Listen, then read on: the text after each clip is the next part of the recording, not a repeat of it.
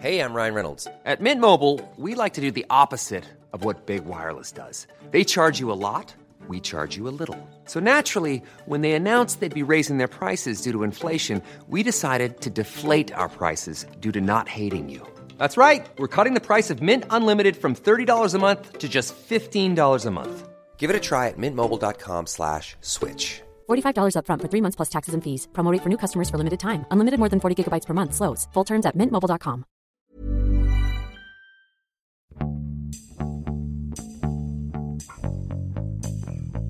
欢迎收听《艺术有毒》，我是 Sammy。嗯，走进许多欧洲的博物馆，你所看到的是属于全世界的文化遗产，一种百科全书式的展品。它们不仅仅是文化，是艺术品，它们还是欧洲殖民历史的见证。在牛津大学的 Pit Rivers Museum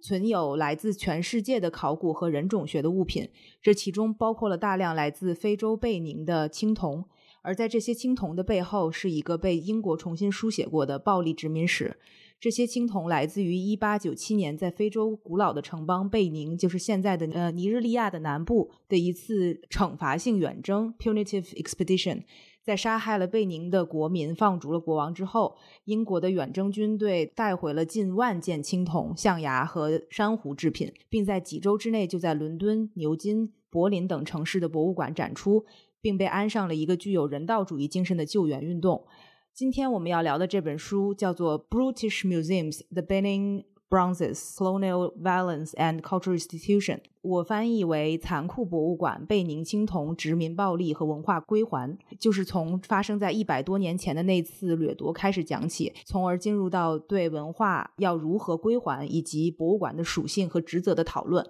那么这本书的作者 Dan Hicks 是牛津大学当代考古学的教授，牛津 Pitt Rivers 博物馆的策展人，他也出版了八本和考古学、博物馆学相关的这种书籍。那么由于今天的这本书和话题可以说是非常的当下和复杂，所以我请来了三位嘉宾和我一起聊这本书。呃，第一位是来自在正在纽约跟我们连线的顾前凡，前凡是翻译，也是双语艺术。杂在线杂志《黑齿》的编辑，之前也上过我们艺术有毒的节目。呃，还有一位是跟我一起在伦敦录音的李伊斯，他也是一位艺术从业人员，也是正在不定期的关注南美洲前哥伦比亚艺术的文化以及市场的走向。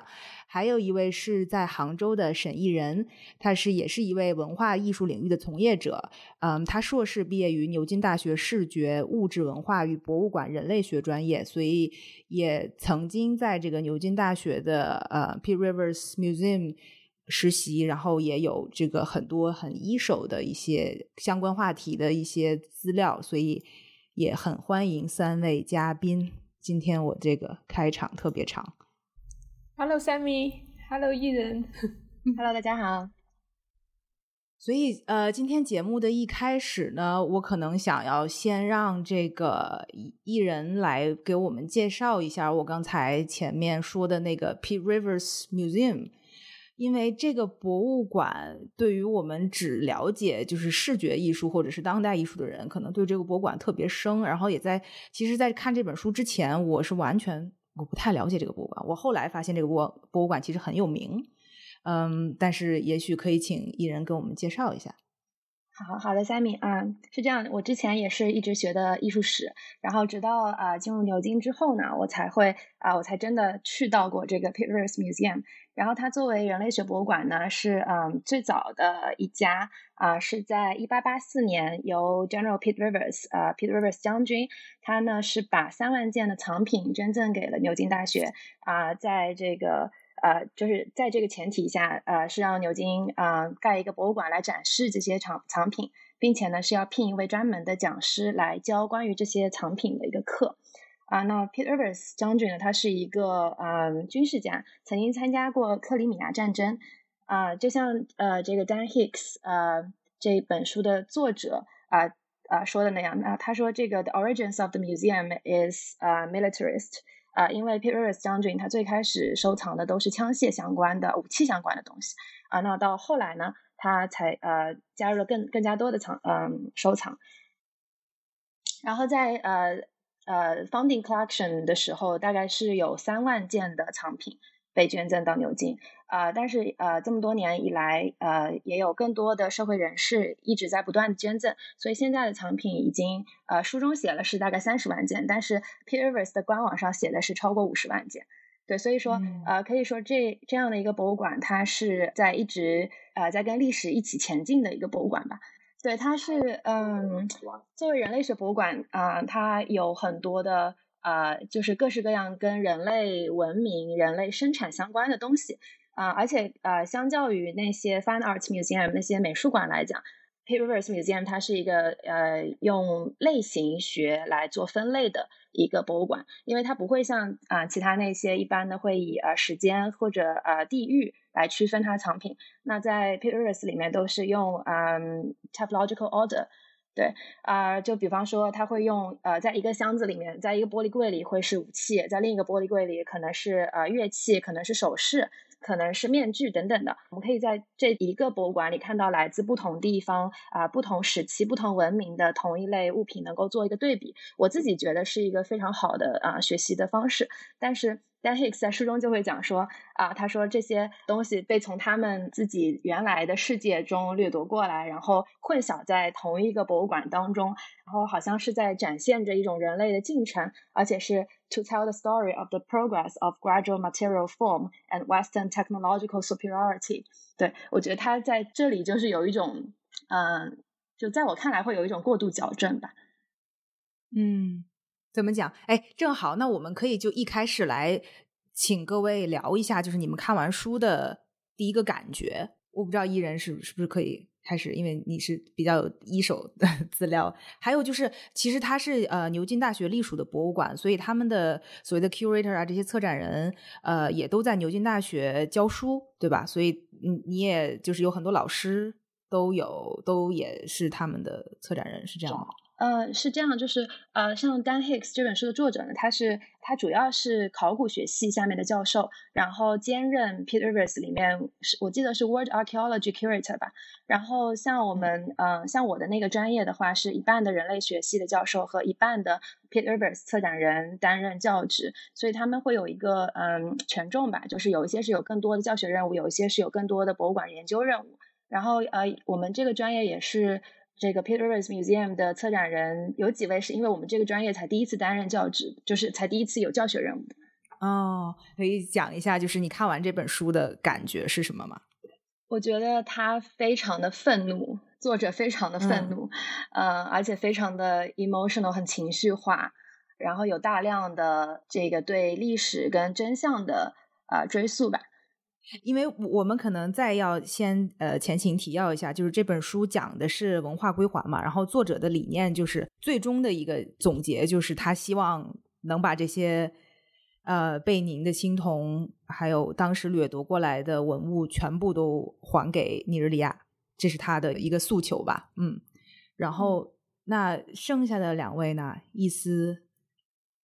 嗯，首先我觉得，呃，可能大家都有这个感觉，就这本书的作者真的写的很认真，就引经据典，就把所有历史的每一个细节都写下来了。就我觉得这个很 impressive。但是也不是说，但是啊，他我觉得他是从一个历史学家、一个考古学家、一个策展人的角度，就作为一个博物馆从业者的角度去反思现在当下整个博博物馆界或者是说美术界。对这种啊，怎么说呢？殖民时期遗留下来的一些文物的一个阐释的一个呃反思，这样子。然后我觉得从他本身的角度来说的话，他讲的很多东西都是对的。就是说，他提出的理念，例如说，我们应该某种程度，或者说，我们应该直接把所有东西都归还给啊非洲，然后归还到他们啊原来的呃起源地，这样子，就等等等等等等这样的理念。但是我会觉得，就这本书的话。怎么说呢？它不是一个很平衡的一个嗯一个 argument，它很大程度上倾向了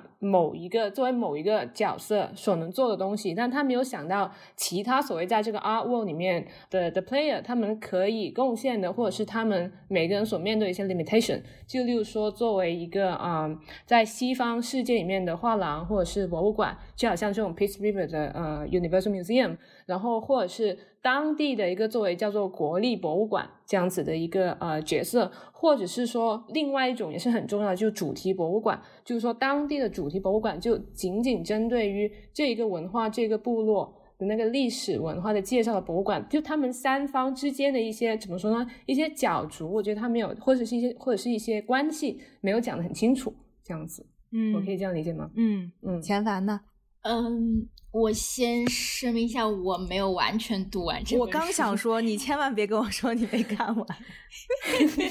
我没有完全看完，我昨天可能后来看到了第十五、十六章的样子。哎，那就完了呀其。实看的时候，对，但是离他，我估计离大家觉得比较 problematic 的是后面他可能语气和痛上那个部分，其实我没有完全被 浸润到，因为我读的时候其实是卡在中间非常多的史实里面了。就是我觉得从第六章我开始卡嘛，然后第六章卡到第十二、十三章的样子，我觉得全部都是在讲中间的史实。但是我其实是非常 enjoy 前面几章的，就是前五章我是读着非常爽的，我是差不多一口气读完的，因为我觉得前面嗯从前言开始到第五章左右，基本上是他的理论为主，然后嗯我觉得中间可能是他的史实部分，最后可能是他的 argument 和他的 vision 吧，就是他的愿景是，或者说是一个 solution。我读他的理论部分是觉得很爽的，然后我可能是因为这个原因，所以我基本上是挺 被说服的，嗯，而且我会觉得说，就是如果他不这样矫枉过正的话，就更加什么事都不可能发生啊。就是如果他不把这个事情讲的这么严重，而且我后来在也在反思我我自己为什么在史实的部分这么卡。就是其实那些是 really hard to face，就是你仔细看那个事情的时候，我觉得全是超级残忍、超级可怕。然后他也说，OK，这个是违反了这个公约，而且就是他们那个事件是一八九七年，然后海牙公约可能也就两年左右，所以就是哪怕以当时的这个社会共识来说，其实就是等到公约形成是大家已经有契约了，可是其实那个时候人的 common sense 也是认为这个是很过分的。所以就是中间那一大段那个非常 harsh，嗯，truth 吧，我觉得就是如果他不这么矫枉过正的话，我们可能不会在整个艺术界这个博物馆会产生任何改变。没错。所以其实我是基本上完全嗯 被他，I I totally buy it，而且我觉得他就是前面对我来说那个触动很大，就不只是他的观点，他的那个理论论述里面也有很多点，我觉得是很闪光的。就是有点颠覆我的认知的，就是我我是我可能面对一样的事实，但是我从来不会有这样的想法，所以我基本上是很很很感谢作者。好呀，我觉得那在我们进入到就是这个本书的很实质性的内容的讨论之前，我们现在就是普及一下那个大背景哈，就是。嗯，其实现在我们如果去大英博物馆，就是这些，我们可能听众对于呃，首先对于贝宁就很陌生，然后贝宁是一个古老的，呃，不叫城市，古老的国家吧，它现在是隶属于尼日利亚，但是在十九世纪，它是一个独立的、独立的小的、很小的国家。嗯，然后它的这些文明其实也是就是历史很悠久很长。对于呃，为什么英国会跑到贝宁去进行这个掠夺？它之前就是前情提要里头也也讲了很多。当时掠夺了，可能这个作者说是就是可能有近万件这个贝宁的呃这些文化遗产，最后售卖到全世界一百五十多个博物馆啊、私人藏家那边。嗯，那么这个过程就后就是后边的很复杂，但是前前面呢，他们其实对于那个一八九七年这一次的掠夺，其实是有一个可能长达几十年的一个铺垫。然后它里面有提到说，在就是英国一直以来做这种殖民的扩张的一个问题，然后英国有很多这种 little war 啊，什么 World War Zero 的它概念啊等等。除此之外，也提到了就是说。在这个我们现在如果去大英博物馆，或者是我不知道 Pete Rivers 现在的这个标签是怎么写的，他们对于贝宁青铜的一个描述都是很轻描淡写的。呃，一次就说一八九七年英国部队去那边，有很多时候说是是说是去解救了，就是当时的这么一个非常 barbarian 啊，就是非常野蛮的这些文化。的一些呃所受到这个 sacrifice 的这些这些人，所以他当时是一个人道主义精神去去救人的这么一个姿态，然后去做的这么一次一次一次远征吧，可以这么说。嗯，但实际上历史却不是这样的，这可能是要提前。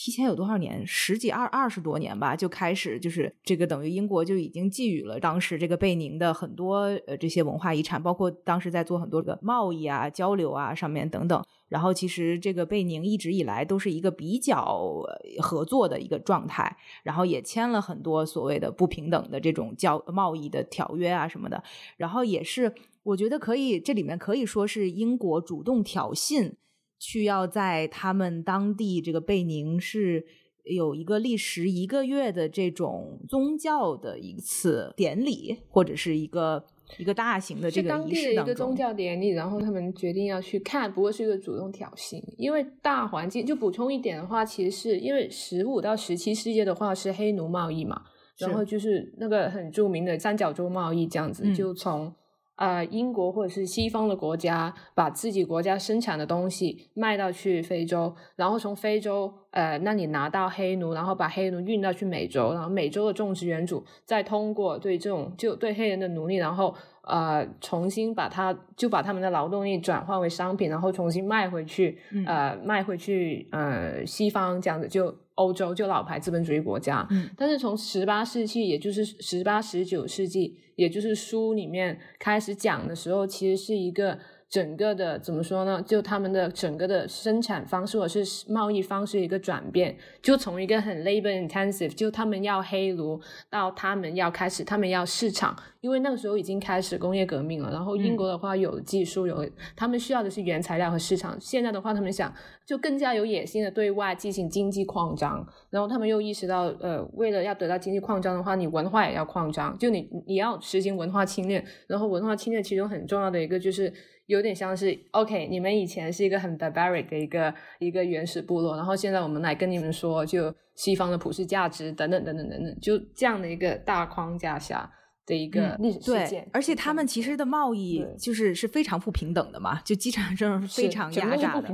对。然后，所以贝宁一直以来都是一个比较配合的方式啊，一个一个态度啊。然后，当然你这个英军的这些都都有枪啊、炮啊，这些非洲是没法抵挡的，所以他们也是一个比较合作的。然后，一直到那一次，这个英国的这种挑衅，就是说我不管你的宗教，我不管你们要什么仪式，我就是要这个时间段去。然后，贝宁的国王也已经说了，你。什么时候都可以来，但是就是你在这个时间段是不能来的。然后这几个英国士兵就是一定要去，然后最后就是惹怒了本地人，就是国民，然后可能有一些呃，好像是把那些士兵杀了，但是具体杀了几个人，其实这个是追溯不到的。然后就是因为这一次的这一个这个行动吧，所以英国决定对于贝宁这个城来进行一个就是这个这个 terminology，我也是第一次，就是 punitive expedition 啊，就是什么惩罚性远征。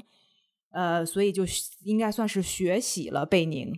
对吗？就是把整个城镇全部都杀光、烧光、抢光。他们后来，他们把这些文物带回英国的时候，他们其实也是说这些东西我是可以卖的。我卖了是为了来 cover 我这一次远征的所有的费用的，因为我花了很多枪支弹药。嗯，这个是整个的背景。那么接下来，也许我们就可以到这本书本身的。内容开始讨论，我觉得钱凡刚开始说看前半本特别爽，你可以来分享一下他有什么观点是特别让你觉得好。我觉得他前面的理论阐述里面有很多细小的点是，就是还挺闪光的。有一个点我印象很深刻，是他对那个 image 的这种，就是嗯，他那个 metaphor 是怎么说来着？就是他认为整个 museum becomes a camera。然后 becomes a weapon，就是他认为不仅是对物件进行的那个掠夺和就是被那个 loot，但是其实图像也是很夸张，因为他有说就可能在一个场景下。白人的那个部分是在那里狂拍照的，是是非常非常多的照片的。就我一开始在读这个的时候，也是有点不太能理解。我觉得为什么呀？就是这个可能只只能说是 archive 吧。就是为什么这个我我自己会认为是 neutral 的一个东西，为什么在他认为是这么 harmful？但是他就是我觉得他这个观点和他认为。物件也并不仅仅是一个 stoppage，而是一个 duration，就是他对那个时间的那个理解，我觉得是合在一起的。就是他认为这个这个整个东西，就是他非常强调的是这个 ongoingness，就是所有的事件都是一个延续的，所以这个 violence 是持续到今天呢，所以我们才有必要在今天去 put it to an end to a conclusion 这样。所以我觉得从这个角度再重新去看他对摄影的理解的时候，我就觉得。嗯，好像可以明白他想说的那个意思，就是你对别人的掠夺已经不仅仅是在物质层面的了，你这个完全是，嗯，身心和就是血洗了他们的文化，他们的那个宗教传统，所以是一个全方位的。所以这些照片本身其实也是血淋淋的，他们是一种罪证，而且其实他们是非常。展示出白人的这种 supremacy 的那个态度的，就是我可以任意的践踏，我也可以任意的夺取，而且这些照片他们拿回去，就像那些东西他们拿回去可以 put price tag，可以去呃 museum，可以去 auction 一样，这些照片其实也是有 copyrights，你在周转和传播的时候，你的 credit 是给那个摄影的人，你的 credit 是给这个呃 who takes the photo。就所以他才会在整个书的每一章就都放一张，就是看上去是没有出处、没有来源、没有传统的这个 credit line 的一张照片。就我觉得他对这个事情的想法是，就就对我来说是比较呃 refresh 的，就是他认为就是包括图片本身都是一种暴行，就是和这个掠夺物件合在一起。所以这个部分我是觉得印象很深刻的。嗯，还有一个点就是他有引述的，就是他其实中间有一点讨论是，就是那个 necrography 和 necrology，然后他是其实是和嗯福柯的生命政治，还有阿甘本的那个赤裸生命，他做了一些对比嘛。就首先他选的这个嗯理论家，就是是个喀麦隆的，嗯，好像中文翻成蒙贝贝的这个，就是他提出的这个 necropolitics。死亡政治吧，可能可以这样直接翻，就是我觉得也是挺 shocking 的。对我来说，就我们可能还在那里讨论的是，已经已经先入为主接受了，嗯，福克也好，阿甘本也好，对对 body 对那个 biopolitics 的这种讨论，但是它其实突出的是一个，在这个阶段之前呢，你其实首先是对人的生死进行决定。的这样一种政治先发生了，就是他们在嗯 loot 和嗯血洗贝宁的时候，其实是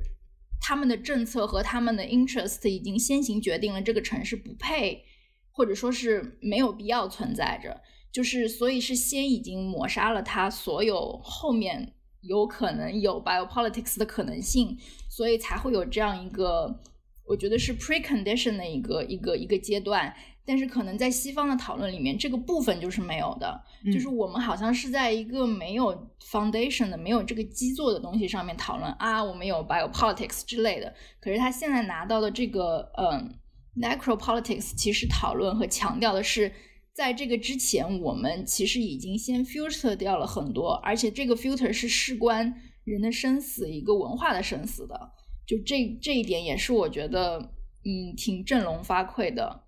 嗯，还有就是，其实他从前言就开始说，他其实是有点，就我觉得那个 phrase 可以直译成就是自掘坟墓，就是他说的是 dig where you stand 嘛，嗯，这也是他自己在做的事情。就是自掘坟墓这件事情，就还嗯，可能也是他 controversial 的地方，因为他怀疑的就是整个 museum，尤其是他所在的这个 museum 的这个 foundation，就是 OK，如果我们做的这个事情的初衷都是非常 problematic 的话，那我们后面所有的讨论其实是无效的。就是我们可能先需要的是去纠正那个源头的部分。然后我想刚刚那个宜人和。嗯，就是他有说，就是觉得这个作者有点嗯 emotional 对吗？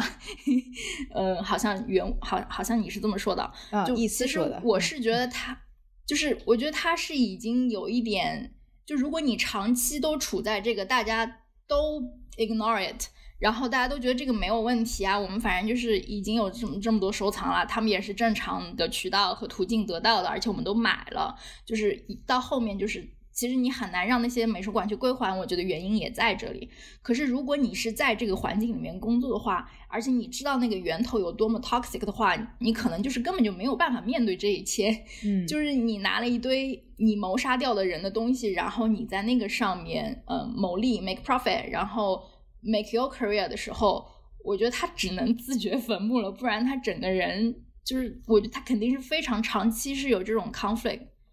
那个钱凡，我可能稍微要打断你一下，因为我想你前面你提到了很多事情啊，我觉得我们要一个一个的来来聊一下。我也想让那个艺人和艺思来参与一下，就是前面前六章，就是刚才钱凡说的那前面的两个点哈，一个是它里面说到的这个 image 的，还有他说那个 necrology，就是这个词也是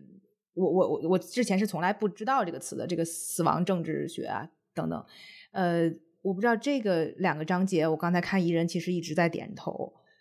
有什么你觉得？嗯，对，其实我是想补充一下钱凡的第一个观点，嗯，我觉得说特别好。然后呃，书中呢，他作者其实是用了一个 cultural rate，就是对文化的蹂躏这个 term 去啊形容这一系列的，包括呃人类学这个学科也好，包括呃那些殖民家拍摄的照片也好等等啊，都是一种 cultural rape。呃，另外一点就是他说那个所有这些 stolen object 都是 unfinished events，我觉得嗯，就是也也是前来说这个 ongoing 的这个点啊，就说呃，可能有时候我们进进去一个博物馆，你会觉得说啊，这就是他们的一个 end point，这就是一个文物，它可能最终会一直在的地方，但是其实呢，我们只能把它看作是呃长久过程当中的某一站而已。然后就比方说这些，不管是学者也好，还是这些 activist 也好，他们一直在呃一直在说，嗯，我们应该我们应该物归原主啊，等等的，就是有一个历史是变成了一个历史的新的一个 inclination 吧，新的一个趋趋向。然后他也作者也会说，像在这样的一个博物馆，如果他没有在物归原主的时候开开放他的博物馆，每天的开放都是在给这些呃血腥暴力在放大他们。在重复他们这些呃血腥的历史等等，就是是一个帝国主义跟殖民主义的延续跟放大和重复的。对我觉得这些嗯，对于我来说就有点像是一个 revisit of my study there，就是因为我们当时其实一直在讨论的一直都是这一些，呃，可能这本书。它有点怎么讲？不能说出圈吧，但是这本书它是一个很好的总结。但是在呃博物馆人类学这一个人类学的分支里面，其实这些问题我们这几年来一直都在讨论。包括我当时在上学的时候，我们也会做，就是 decolonizing the Pitt Rivers Museum，就是呃这个 PRM 的去殖民化。那我们当时做了一个 workshop。我们这个 BMMA 学科的学生分成了不同的组，有些人是跟着策展人一起，有些人是去看 storage，有些人是去呃是去比方说 conservation 去呃修复室等等的。然后我们会把 Pitt Rivers Museum 他们在去殖民化的这个过程当中想要努力呃努力的过程都会呃分享给大家。比方说，我记得当时在 storage 我们就看到，比方说古兰经，他们就会把古兰经放在那里，上面是不会压任何东西的，这也是对啊。就是原本文化的一个尊重，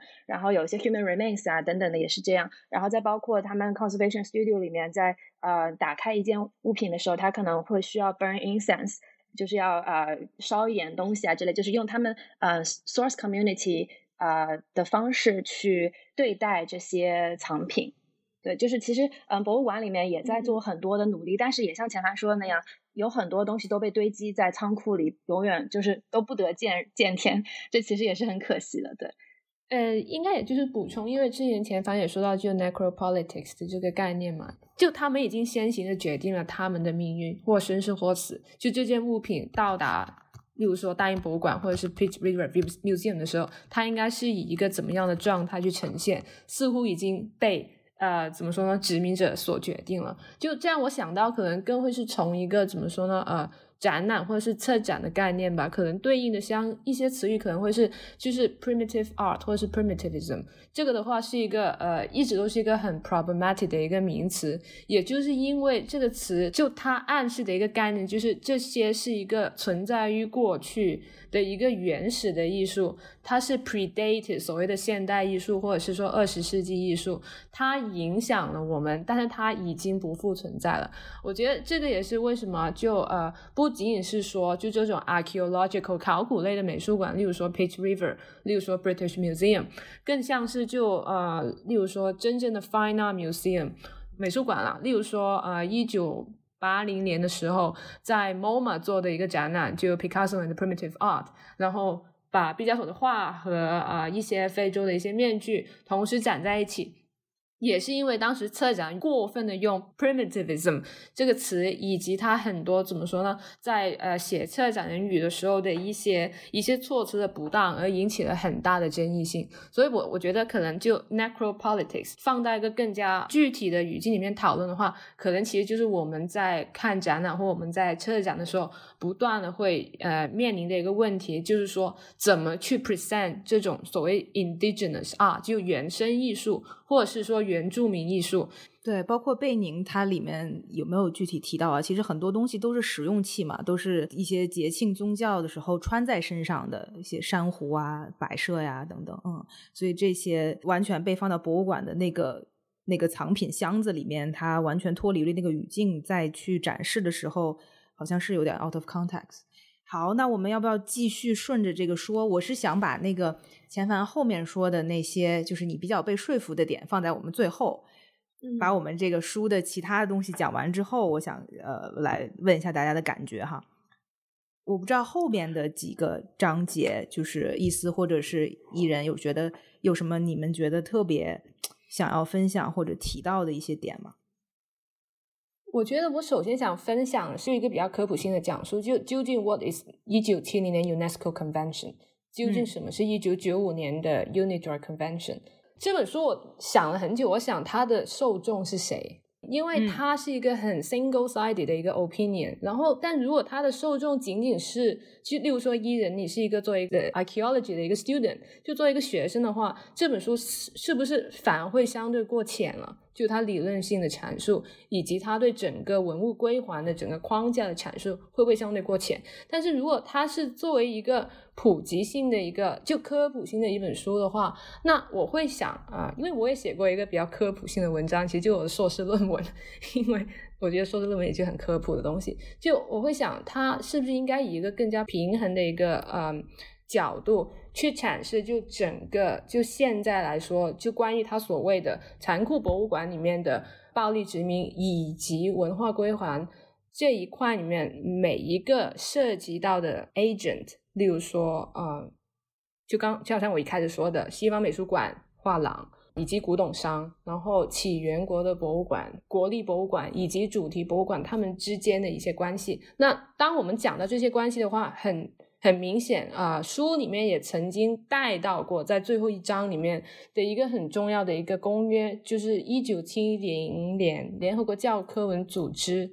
呃立下的一个关于禁止和防止非法进口文化财产和非法转让其所有权方法的公约。我觉得就有必要要提一下这样子。就是这个公约的话，其实算是呃全球范围内第一个比较全面，然后对非法文物流通现象的一次讨论。然后它出台的公约的话，就对成员国有一定的规范作用。其实它的整个的中心思想的话，就是号召各国积极监管文物艺术的跨国流通和所有权转让。最重要的话，其实就是它的 Article Seven，其中有三点。第一点的话是禁止国立博物馆收藏一九七零年后。没有合法收藏记录的文物，就例如说，从一九七零年这一个时间节点开始，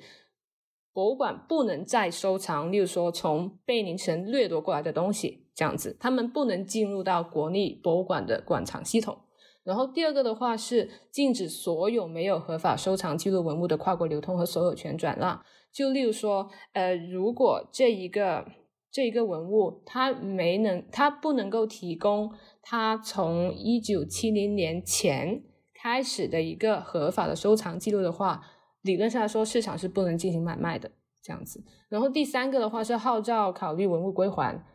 就是希望，例如说，会号召说，大英博物馆或者是啊，Peace River Museum，你们有没有考虑过把呃你们之前掠夺的东西还给别人呢？这样子，就如果贝宁有这样提出这样的一个需求的话，但问题是很有趣的是，这里的举证举证责任，就是说贝宁相信你真的是掠夺我们的东西的这一个啊 evidence 的一个收集，以及其中所产生的所有开销的话，都是要由原告方来承担的。就说是要贝宁来承担的，所以的话，其实这是这是一个这这是一个很历史性的一刻了。就一九七零年 UNESCO Convention，就当时的话是对整个的古董市场是一个很有效的一个呃规范这样子。但同时的话，其实它也不是一个说特别特别有法律效应的一个东西。还有一个问题就是，呃，在签订公约的时候呢，呃，其实对成员国的约束效应的话，有两个比较关键的概念。然后第一个的话是 signatory state，我记得在书里面也提过。然后 signatory state 的话，其实就是说一个国家，一个主权国家在这个公约上面签了个名字。然后就觉得，嗯，我同意你们这里的一个理念，就我我理解那样子。但是第二个才是会对一个国家产生真正的呃约束效应的，是叫做呃 ratification，就是说他正式认可这个公约，在他这个主权国家里面是作为一个 treaty 的存在。那其实英国的话是二零零二年才正式认可这个公约的。对，所以那那那捐赠可以吗？就是你刚才说交易不可以嘛？但是捐赠的话，而且你刚才还提到了一个，就是说 UNESCO 这 convention 是说了，我不能进国立的博物馆。那像 Pitt Rivers 这种大学博物馆，那是不是就可以接受这些捐赠呢？就是感觉这个里面的捐赠的话是所有权转让，嗯，是吧？嗯，所以的话也不可以，也不可以来说。OK，但是其实英国的话，我不是特别了解。但是我觉得做的比较好的话，可能是美国。怎么说呢？就很多国家其实是基于一九七零年这个 UNESCO Convention 之后，进行很多呃，例如说双边的一些 bilateral agreement，就就跟例如说美国跟秘鲁、美国跟哥伦比亚，他们再签一个基于这个 UNESCO Convention 上面一个更加详细的一个呃一个一个一个双双方协议。那这样子的话，其实才能很有效，以及就很有效的去。规范，嗯，就好像你刚才问我的很多问题，究竟在现实情况下是如何操作这样子？然后，例如说，就二零零四年的时候，美国博物馆馆长协会是直接对文物收购规定重新修订，然后是已经呃明文规定了，所有的文物必须在一九七零年之前离开原产国，就即使你是有一你你是从一九七零年开始有合法收藏的记录。但是如果他是一九七零年之后才离开原产国的话，理论上来说也是不能买的。嗯，对。不过这个当时我是在研究秘鲁的文物收购的时候所看到的一个 guideline，我不知道它是不是广广泛的应用到所有其他的文物里面。因为就好像我今天刚才看到他说，呃，美国 Washington Museum 的话，他会 return 他二零一一年的时候买来的一批 Egyptian 的 manuscript。嗯，哎，今天才有一个新闻出来，我不知道你们有没有看到。今天就是说美国那个 Bible Museum，我都不知道有。啊，对，是那个对 Bible Museum，sorry，说错了，对，就是 Bible Museum，就是他们，对对对，他们要还那个 Egypt 呃大概多少个手稿啊什么的。这个今天我有看到新闻，嗯。就是说，我们可以其实已经可以进行到这个这本书有没有说服你的这个讨论了。就刚才像意思提到了这 UNESCO 的 Convention 啊，然后包括其实之后还有好多就是类似，我们可以有一些 reference，比如说什么纳粹的那个呃关于纳粹没收的艺术品的那些，有一个叫九八年有一个什么 Washington Principle 啊这种这种公约类型的会议或者是行业讨论都很多。刚才你刚刚说七零年，然后到九十年代一直都有讨论，但为何？这个真正的文文物归还这件事情的 process 是很慢的，甚至是刚刚才开始在进行。就我觉得这个也是为什么这个书的作者是一个，就是很意思说很 emotional、很愤怒的一些点啊，就是真的是做的太慢了，就是都是在纸上谈兵，说我们要做什么什么什么，但真正做了没有，就又是另外一回事。所以，嗯，其实我看完这本书，我的反应也是他。就是 one of the 纸上谈兵，当然这也很重要，对，因为学者的力量在这整一个嗯 power dynamics 里面占的份额实在是太少了，他们只能去发声，他们只能去做 propaganda，去做 protest 等等，但是真正决定有很多什么呃跟法律相关的呀等等的，真正去做决定，去把这个物件归还到这些源头，这这真的不是。就是可能是要一百年的过程吧，就是是一个世世代代的积累的过程。哦，其实我觉得 Dan Hicks 他在书中提到了一个很有意思的解决方法啊，他就说啊，在嗯，就是比方说 Pitt Rivers Museum，他在嗯每次归还这个文物的时候，可以由呃美术馆出呃可以由博物馆出钱，然后让当地的这个 source community 的艺术家也好啊、作家也好啊、让他们去做一件作品，把它放在 Peter Rivers Museum 里面，就是作为一个 exchange。我觉得这个 commission project 会，如果真的实现的话，是一个非常有意思，而且很有意义啊、而且真的它是啊、它既正视了历史，然后又呃记录了这样的一个过程啊、我觉得如果真的是有这样子的一个嗯行为的话，会是一个很好的解决方案。对，当然 again 就是 might just be an ideal 嗯 situation。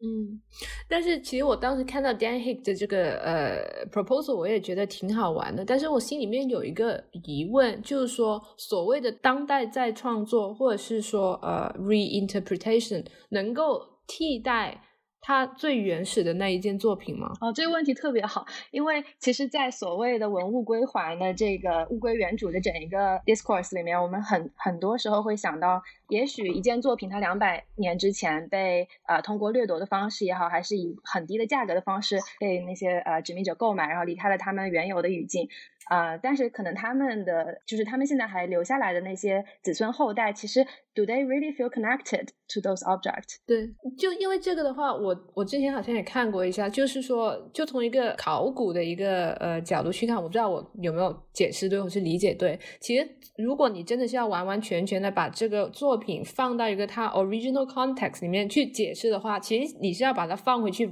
遗迹里面，就 relics，不是说尼日利亚的国立博物馆，而是说尼日利亚。那个文化遗址，或者是说回到去他们部落里面，所以的话，其实是每个人可能是要真的去到那个部落里面，才能真正的明白，就看到他们如何去跟这个 object 去 exchange，去去去去 interact，然后才去会了解，OK，这个文物对他们和对我们的意义是完全不同的。但是如果这样子的话，也就要像伊人刚才说的一个，就叫 Universal Museum 的一个一个 argument，对吧？就是说，OK，你如果是欧洲美联去那里看这一件事情，或者是去去那个博物馆参观人数的话是五百人，但是你在大英博物馆的话，你可能一个月的话是一百万人的话，那究竟嗯哪一个语境下才能我们才能让我们更加首先去知道这一件作品的存在？我不知道我说话有没有就懂？明白，你这是标准保守主义的一种态度。好了，我觉得钱凡和我，我觉得就是现在就可以开始辩论了。我们应该怎么去看待这个平衡？就这两件事情之间的平衡？我觉得就是嗯，就是回到你一开始的那个问题，你说那个东西放回原物有嗯哎，就是要放到那个 relic，就甚至要考古的那个现场对我觉得他是觉得他肯定是不能嘛。就是它的替换哦，对对对，你一开始问的是它能不能有可能替换那个原来的那个物件，就是我觉得嗯那非常 obviously 显然是不可能的。但是其实这本书就是也是比较说服我的一个点，就是他对这个 archaeology 进行了两次这个定义。他说它 is not the study of fragments of the past, but the science of human duration。就这个对我来说也是很警醒的一个，就是我觉得用这个角度去理解考古学的时候，他认为他是在这是一门什么科学呢？是在研究的是人类的这种存续、这种 duration、这种一段时间里面。所以，如果你把它看成一个 ongoing 的东西，然后它也是经过很多变化、有 vicissitudes 的，然后你你当然是不可能去 undo 那个 history，你的所有的 violence，你就是已经完全发生了所以，对，嗯所以我觉得他想说的是，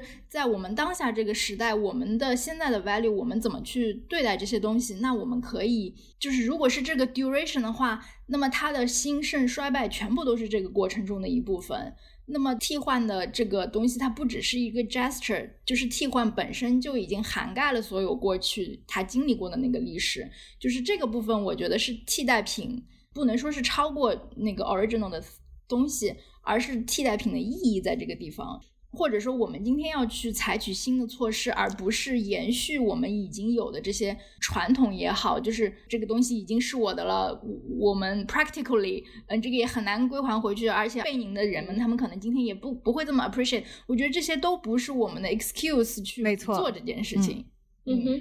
对我，我我必须要也是回应一下刚才伊思说的那个事情，就是说我看到另外一个报告，也是这个作者在其他的采访里提到，就是一七年的时候，不是法国总理那个时候要说要他们要回呃归还二十六件贝宁文物嘛，然后他同时一七年的时候也 commission 了一个呃一个调查公司去做这方面的调查，就是最后结果是说，在非洲呃的这些文化遗产当中，有百分之九十到九十五的东西并不在非洲，就是说这些东西已经被拿走了，拿到欧洲去了。那你在想，你作为一个这个就本地人，你的文化遗产百分之九十到九十五都是在你要在海外才能看到，你要在大英博物馆才能看到，你要飞那么远的地方才能看到。就是你你心里当然会，首先肯定不太舒服啊。第二就会觉得我的历史到至今仍让我很羞愧。然后我要给我的孩子子女在教育的时候。我我还要带他们走那么远，就是去教育我自己家的文化，就是那种那种反差，我觉得是很大的。我觉得这个对于到底有多少人能看到这个数字，呃，有多少参观的人，然后都没有关系，就是是应该是他有什么机会让什么样的人能看得到，我觉得这是更重要的。嗯，然后还有一个就 Dan Hicks 他自己的一个判断，就是说在这个。外出就是到欧洲的这百分之九十的呃这个西呃非洲的文化遗产当中，只有百分之一是在博物馆的展厅里面的，有百分之九十九都是库房，可能多到一个连博物馆自己的人都没有办法给他做这种比较详细的记录的，就他们甚至都是封存在箱子，可能几十年的这个状况，就是没有这个人力资源去做这些梳理的工作。那么在这样的情况下，是否这些东西它回到非洲是一个更好的解决方式？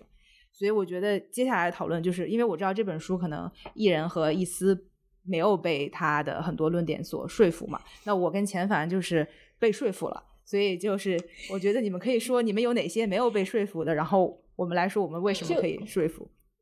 我只是想说一个数据而已，就其他我都不会说。暂时就就回应刚才 Sammy，因为你 quote 了呃 Macron 的那个 paper 嘛，就是那个 Star and Savoy paper 这样子。那其实它的确是引起了广广泛的热议了那个 paper。然后呃，其中的一些怎么说呢？来自另外一边的声音的回应吧。就例如说呃一个呃 Foundation Zinzou，E Z I N S O U，就是在贝宁国里面。Nigeria 旁边的贝宁国里面的一个当代艺术呃中心的 director，他是这样说的：对，可能现在百分之九十的东西都在国外。那其实他他们的诉求不是说要把那九百分之九十的东西全部拿回到国内，或者是拿回到非洲，而是他们在寻求一种平衡，就不是非黑即白，而是说他希望。呃，怎么说呢？这个平衡能被更好的把握。国内或者是说非洲本土上面的话，有更多的作品，但是它不代表说就在国外的所有作品的话都要被重新归还到非洲大陆上面来。另外一个也是，就是说，呃呃，Nigeria 的州长的话也曾经说过，说其实 these works are ambassadors，they represent who we are，and we feel we should take advantage of them to create a connection with the world。就是说，其实它也是一种，就把他们放在国外的话，也是一种打开与其他文化、与其他文化展开交流的一个窗口，这样子。对，只是想补充这两个，就是一些不同的观点。就对我是想回应一下，呃，三米刚刚讲的，呃，包括前方刚刚也提到了，之前也提到说，很多的呃藏品百分之九十可能都放在仓库里面，就这个是事实。但是说实话，把这些呃文物真的归还到，比方说非洲啊等等地方。我们就能保证他们能够 take care of the objects 吗？就是他们能够好好的去呃做这个 record，做这个 provenance 嘛？因为像 Dan Hicks 他就会提到说，we 呃 we don't know what there is，we are not sure where it is，we can't say for sure how it got there。但是对于那些本地人来讲，他们真的知道呃几百年前、两百年前的这个历史到底是怎么发生的吗？他们也不知道。好，前凡，你要不要先？我是觉得这个。就是用大白话来说的话，这东西是别人，别人爱怎么着怎么着。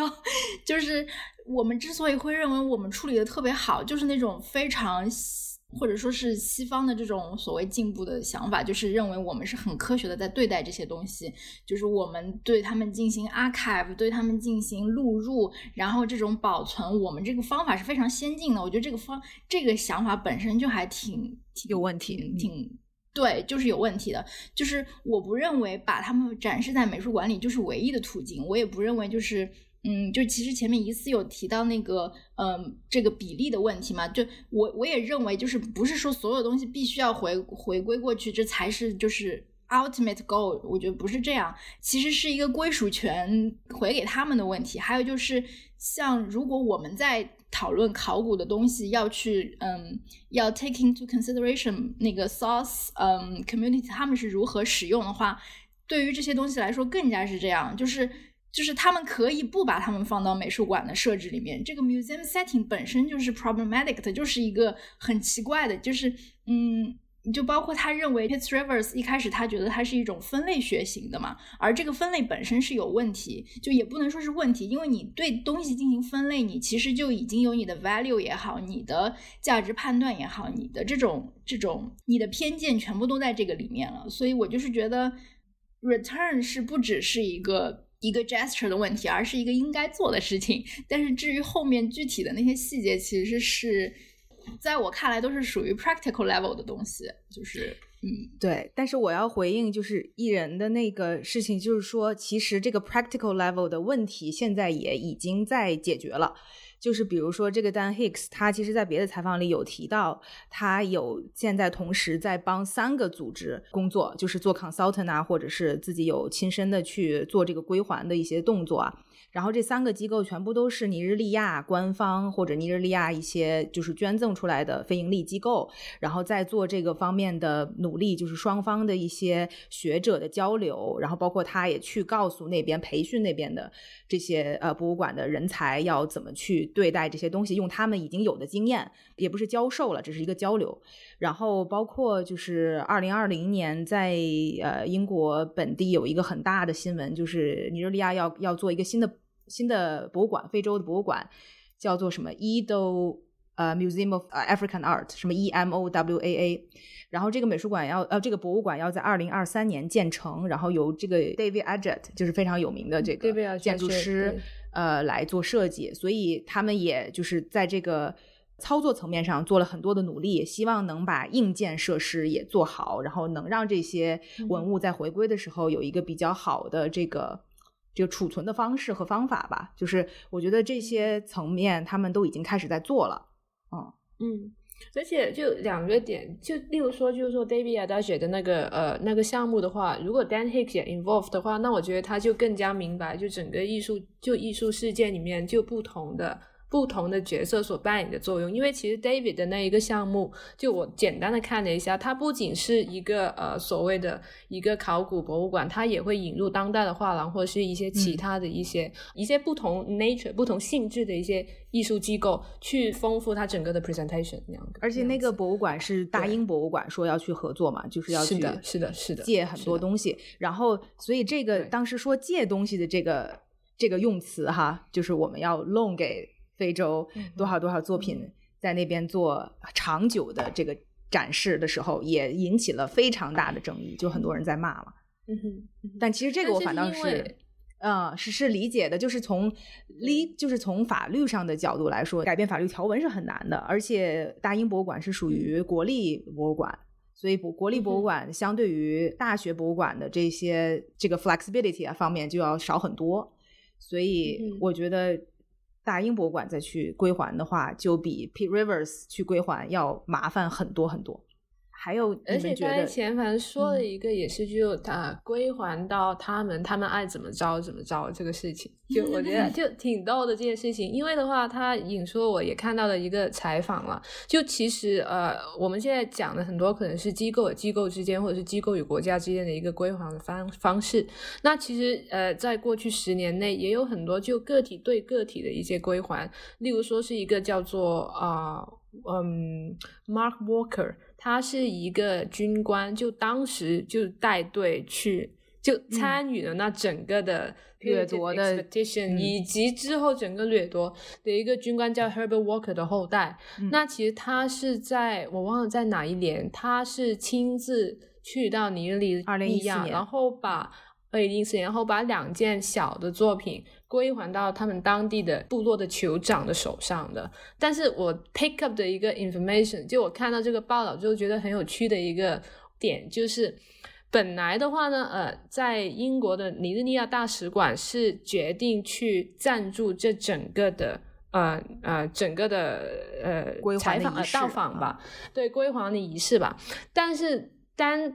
Mr. Walker 就这个呃军官的后代，他坚持说我要把这个东西直接返还给贝宁城的酋长的时候，而不是给尼日利亚的 President。嗯，The Nigerian Embassy 就撤资了，所以的话，就这也就反映出一种，就首先是他们本地的一个呃 political tension 啊，或者是 dynamics。然后第二个的话是，就我们这边想的话是，当我们讲到归还的时候，我们是归还到主权国家，还是说归还到物品本来的拥有者？就看往往是一个部落的酋长。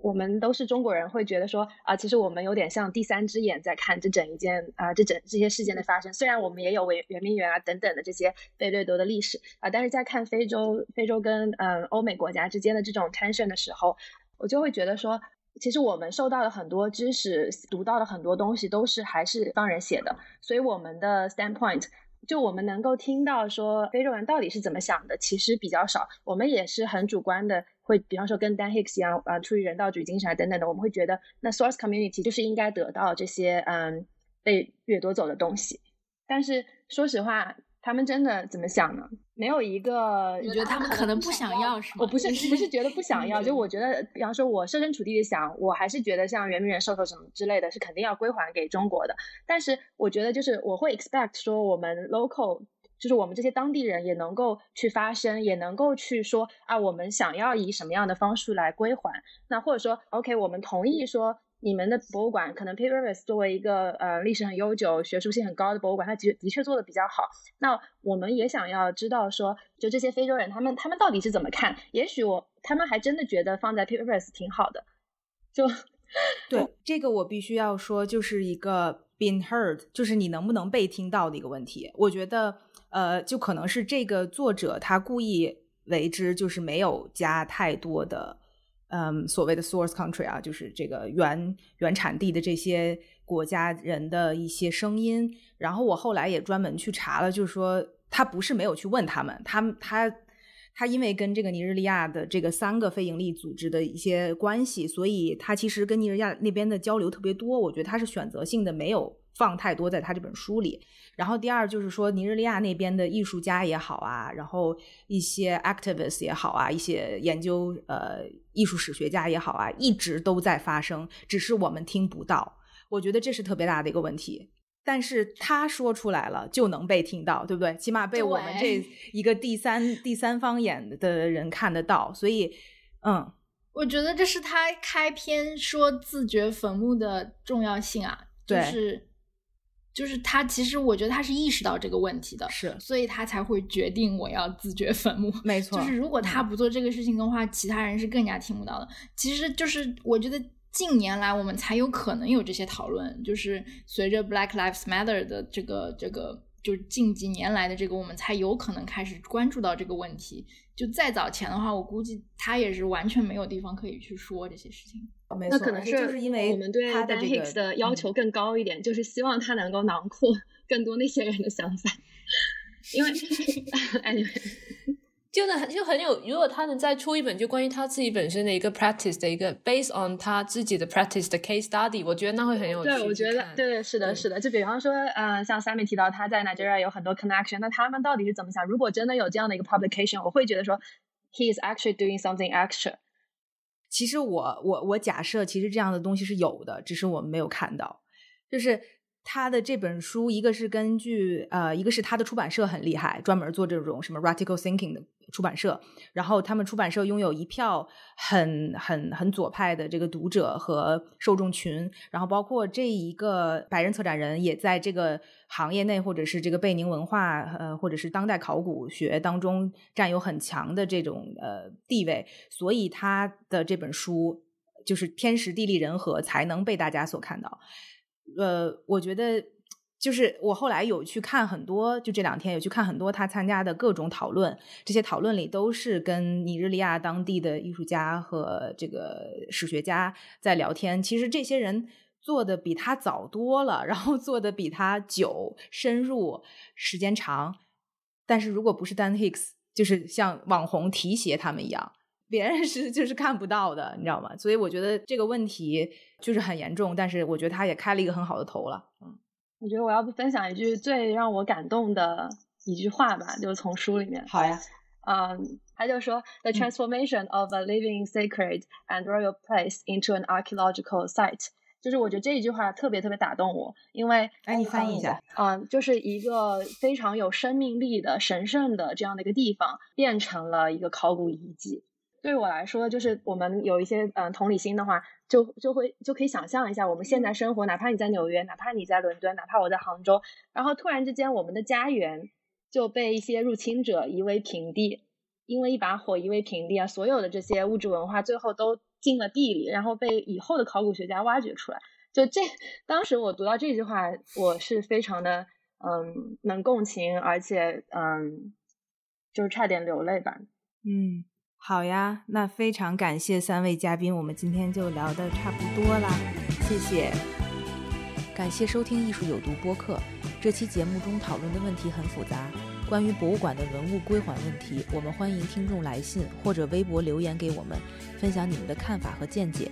艺术有毒是由两位艺术从业人员主持的艺术读书的跑题节目。我们的节目可以在官方网站 Art is Poison 以及所有泛用型播客客户端收听。您只需要搜索“艺术有毒”，读书的“读”就可以找到我们。